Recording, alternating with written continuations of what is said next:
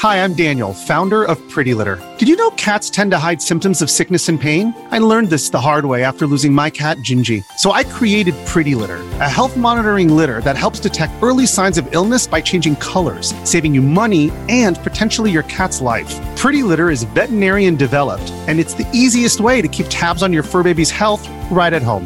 Go to prettylitter.com and use code SPOTIFY for 20% off your first order and a free cat toy. Terms and conditions apply. See site for details. Another day is here, and you're ready for it. What to wear? Check. Breakfast, lunch, and dinner? Check. Planning for what's next and how to save for it? That's where Bank of America can help. For your financial to dos, Bank of America has experts ready to help get you closer to your goals. Get started at one of our local financial centers or 24-7 in our mobile banking app. Find a location near you at bankofamerica.com slash talk to us. What would you like the power to do? Mobile banking requires downloading the app and is only available for select devices. Message and data rates may apply. Bank of America and a member FDIC. Les écrans nuisent-ils au développement cérébral des enfants? Merci d'avoir posé la question.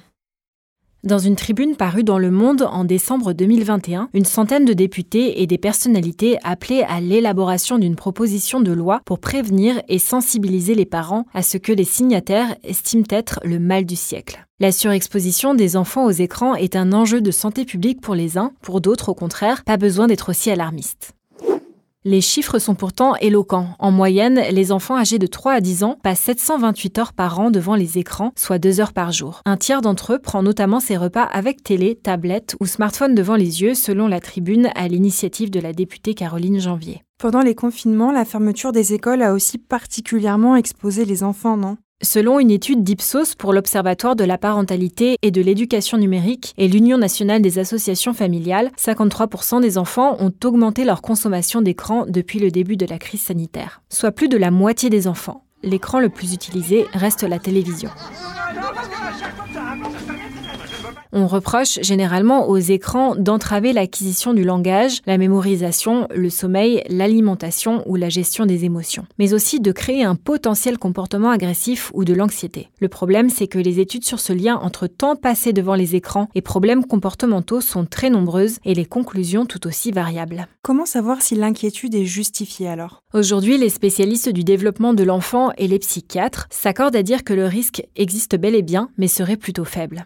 Une étude publiée en mars 2022 par la revue JAMA Psychiatry et qui concerne les moins de 12 ans a repris un grand nombre d'études préexistantes et évalué leur niveau de sérieux. Commentant cette étude, le psychiatre britannique Russell Wiener estime que d'une part, les écrans peuvent être source positive d'éducation et que d'autre part, ils peuvent être un symptôme plutôt que la cause des problèmes. En d'autres termes, l'origine d'un comportement particulier chez l'enfant se trouve peut-être ailleurs. Qu'en est-il des enfants de plus de 12 ans? Le directeur de recherche INSERM au Centre de neurosciences cognitives à Lyon et auteur de La fabrique du crétin digital aux éditions Le Seuil, Michel Desmurger, interrogé par Le Figaro, estime que l'augmentation des représentations de violence dans les médias, les films, les séries ou la télé-réalité conduisent le cerveau à s'habituer à la violence, même si de nombreux autres facteurs y contribuent également.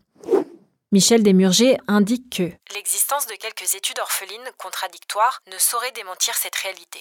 Le chercheur reconnaît donc l'impact délétère des contenus violents sur le développement et le comportement des adolescents. Heureusement, les contenus alternatifs aux écrans et destinés aux enfants et adolescents ne cessent de se développer. Podcasts, magazines, livres, des contenus éducatifs et culturels qui sont d'ailleurs plébiscités par ce jeune public. Maintenant, vous savez, un épisode écrit et réalisé par Émilie Drujon. Ce podcast est disponible sur toutes les plateformes audio et pour l'écouter sans publicité, rendez-vous sur la chaîne Bababam Plus d'Apple ba.